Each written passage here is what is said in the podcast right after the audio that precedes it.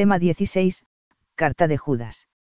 La Carta de Judas es un escrito muy breve, un solo capítulo de 25 versículos, y ocupa el vigésimo sexto lugar en el canon del NT, tras las cartas de Juan, como el último de los escritos, didácticos.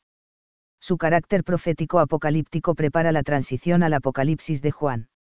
La carta es una buena muestra de cómo la autoridad de la Iglesia responde a los peligros y asechanzas que se pueden cernir sobre ella como consecuencia de las divisiones entre cristianos. Frente a falsos doctores, que sostienen que la libertad de la ley del cristiano libera al cristiano de la obligación moral, la carta enseña que el Evangelio tiene implicaciones morales. Los cristianos deben mantenerse fieles para ser ofrecidos a la gloria de Dios. 1. Canonicidad.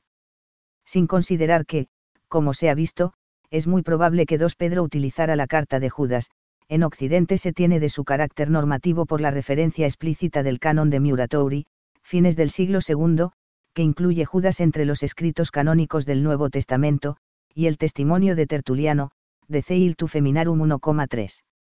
Del siglo III, en Oriente, son los testimonios de Orígenes, INRM Cam 5,1, y de Clemente de Alejandría, que la cita en sus obras, Paedagogus 3,8, Estromata 3, 2, y de la que, según Eusebio, Historia Eclesiástica 6,14, escribió también un comentario.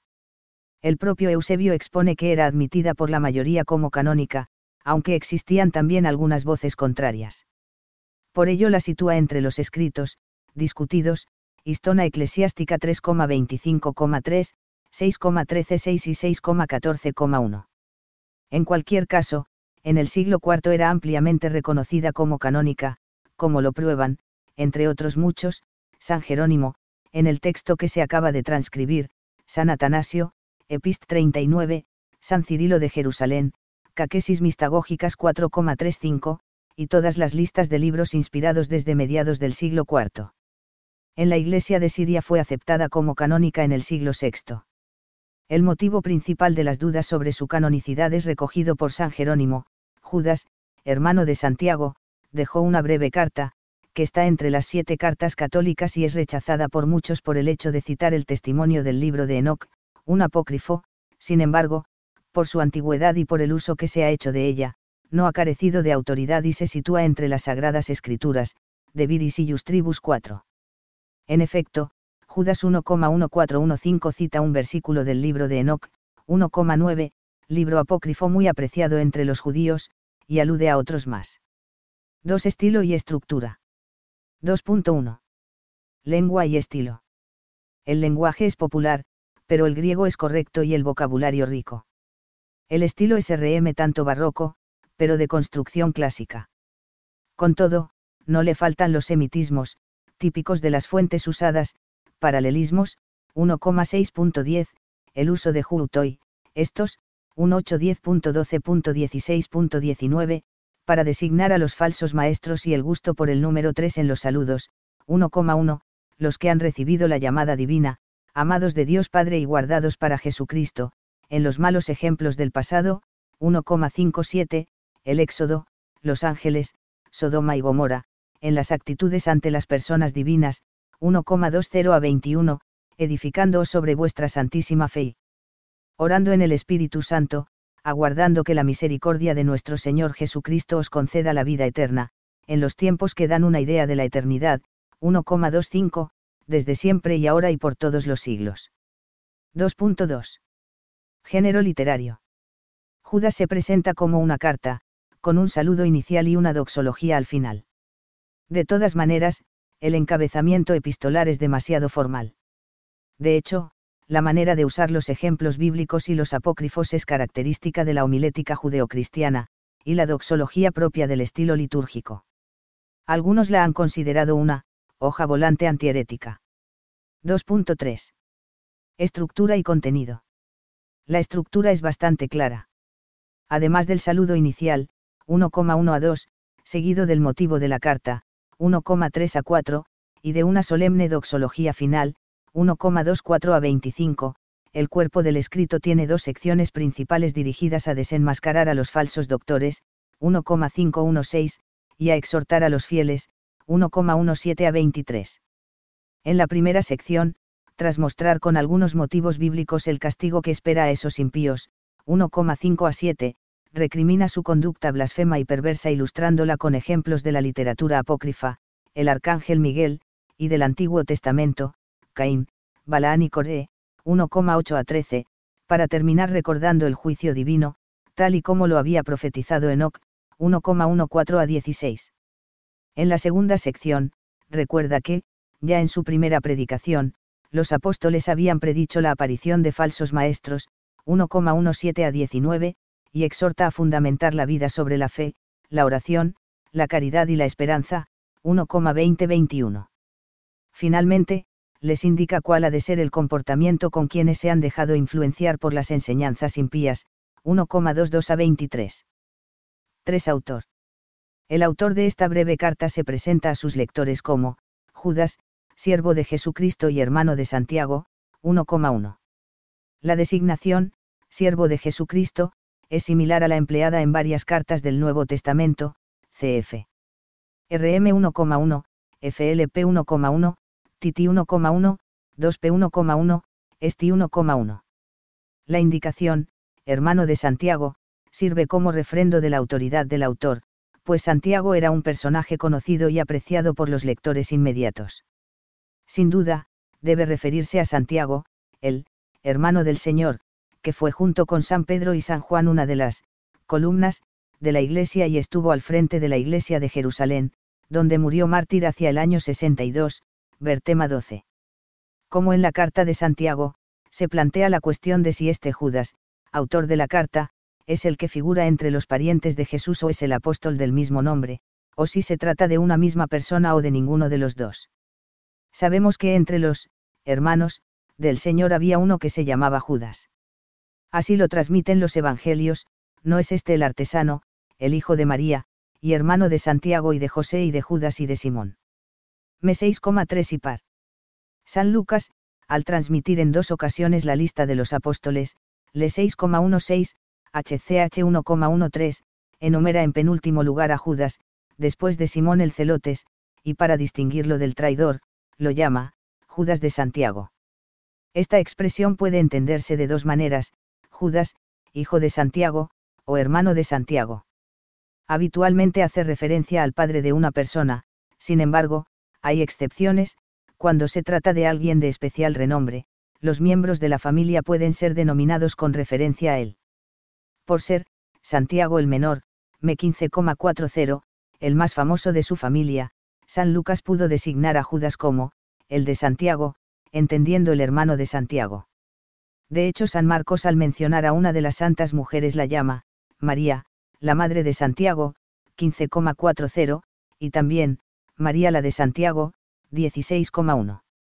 En las demás listas de los apóstoles, transmitidas por San Mateo y San Marcos, se le menciona simplemente como, Tadeo, MT 10,3, M 3,18, probablemente para distinguirlo de Judas Iscariote, y se le cita a continuación de, Santiago el, hijo, de Alfeo.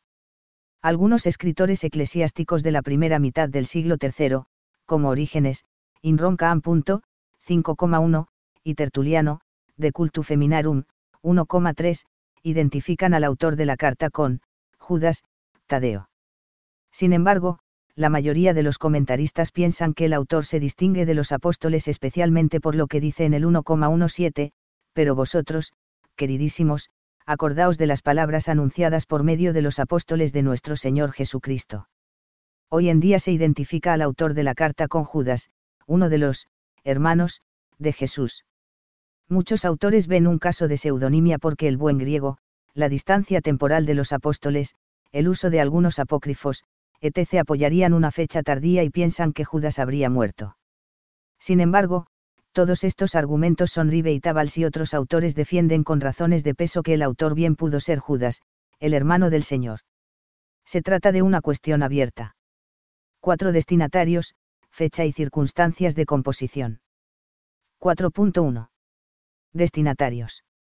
Sobre los destinatarios inmediatos de esta carta nos faltan indicaciones precisas, ya que el saludo inicial, 1,1, Judas, siervo de Jesucristo y hermano de Santiago, a los que han recibido la llamada divina, amados de Dios Padre y guardados para Jesucristo, misericordia, paz y amor en abundancia para vosotros, emplea una designación genérica válida para todos los cristianos. De todas formas, es probable que se tratara por lo menos en su mayoría de cristianos convertidos del judaísmo. Esto explicaría también las alusiones a tradiciones judías extrabíblicas y a escritos apócrifos, como la Asunción de Moisés y el libro de Enoch. Algunos piensan, sin embargo, que los destinatarios podrían ser también cristianos convertidos del paganismo, ya que suponen que los judeocristianos habrían sido más severos con la inmoralidad de los falsos doctores. La referencia explícita a Santiago podría indicar que la carta se dirigía al mismo grupo de lectores que la de Santiago, entre los cuales éste debió de gozar de una especial autoridad. 4.2. Fecha. En la hipótesis de que la carta de Judas fuera dirigida a los mismos lectores que a los de Santiago, parece lógico fecharla después de la muerte de Santiago, ocurrida hacia el año 62. En este sentido, algunos autores opinan que debió de escribirse antes del año 70, ya que no alude a la destrucción de Jerusalén. Para otros, ese silencio no prueba nada. En cualquier caso, no resulta muy aventurado datarla entre el 70 y el 90 el ambiente cultural es claramente judeocristiano y se ve que está muy influido por la apocalíptica. Si además Enoch es considerado escritura, pues se dice que, profetizó, es probable que la carta haya sido escrita antes del 90, después de Yamnia los apócrifos quedan condenados, aunque no quiere decir que siguieron teniendo autoridad, como lo manifiesta la literatura etiópica. 4.3. Circunstancias el autor se propone exhortar a los fieles a combatir por la fe transmitida de una vez para siempre. 1,3. Me siento obligado a dirigiros esta carta, para exhortaros a combatir por la fe que ha sido entregada a los santos de una vez por todas, recordándoles lo que ya habían predicho los apóstoles sobre la aparición de hombres malvados dominados por sus pasiones. 1,17 a 18.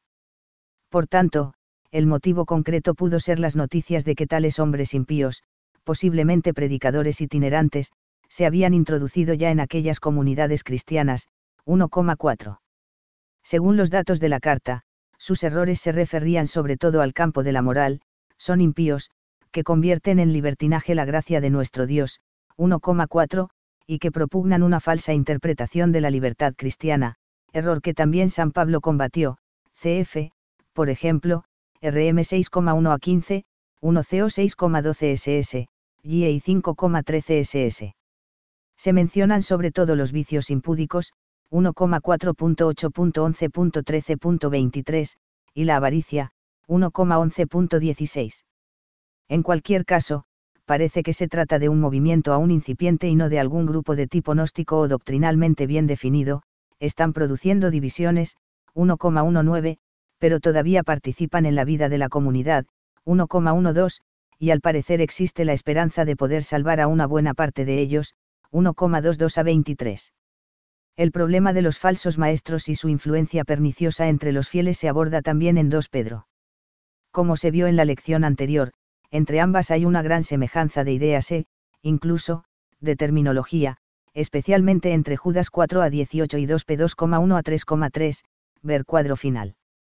La comparación de ambos textos induce a pensar que la carta de Judas influye en 2 Pedro, donde se elaboran y matizan algunas de las expresiones. 5. Enseñanza. La denuncia de los errores que motivó la carta no excluye una enseñanza positiva en contraposición a las desviaciones que se condenan. Por una parte, queda de manifiesto el señorío de Cristo, mediador entre Dios y los hombres, 1,25, a quienes los heréticos niegan como, dueño y señor, 1,4. Por otra, la confesión trinitaria fundamenta el empeño en la virtud que deben vivir los cristianos, pero vosotros, queridísimos, edificándoos sobre vuestra santísima fe y orando en el Espíritu Santo, manteneos en el amor de Dios, aguardando que la misericordia de nuestro Señor Jesucristo os conceda la vida eterna. 1,20 a 21. En otras palabras, las advertencias contra los falsos maestros llevan consigo una llamada a conservar la fe, que ha sido entregada a los santos de una vez por todas, 1,3, es decir, entendida como un conjunto de la doctrina, que no se puede separar de una vida que se manifiesta en, misericordia, paz y amor en abundancia, 1,2. 6 testimonios bíblicos. La carta saca ejemplos del Pentateuco, GN 4, 6, 19, ENEM 14, 16, 22, aunque en la manera de hacerlo se advierte el influjo de los apócrifos. Aunque Judas cita expresamente a Enoch solo una vez y lo llama, profeta, 1,14 a 15, se sirve varias veces de textos no bíblicos. Conoce a Enoch griego, sobre todo el libro de los vigilantes, Enoch 1 a 36, al que alude en 1,6 al referirse a los ángeles que rebelándose contra Dios pecaron con mujeres, GN 6,1 a 2, libro de Enoch 10,4 a 6 y Caps 12 y 13. Además, menciona en 1,9 una leyenda popular según la cual, cuando el arcángel Miguel iba a enterrar el cuerpo de Moisés, el diablo intentó arrebatárselo y el ángel Miguel se lo impidió, pero no injurió al diablo. Según Clemente y Orígenes, este relato provendría del apócrifo La Asunción de Moisés, distinto del que se conserva en la traducción latina. Pero es posible que la referencia que hace la carta de Judas proceda de una amalgama de diversos relatos apócrifos. También utiliza tradiciones judías extrabíblicas para las figuras de Caín y de Balaán, 1,11. En 1,17 a 18 cita como palabras anunciadas por los apóstoles un texto, en los últimos tiempos habrá quienes se burlen de todo y vivan según sus impías concupiscencias, que no se encuentra en los textos que han sido recibidos como textos canónicos bíblicos. En definitiva, el autor se sirve en sus argumentos de diversas tradiciones del pueblo de Israel y cristianas.